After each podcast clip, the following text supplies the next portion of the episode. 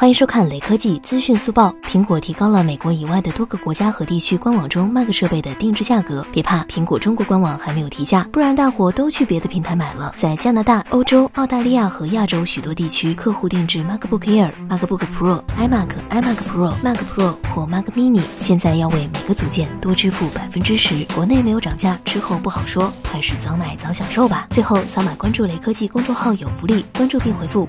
接处理器即可获得红包，手快有，手慢无哦。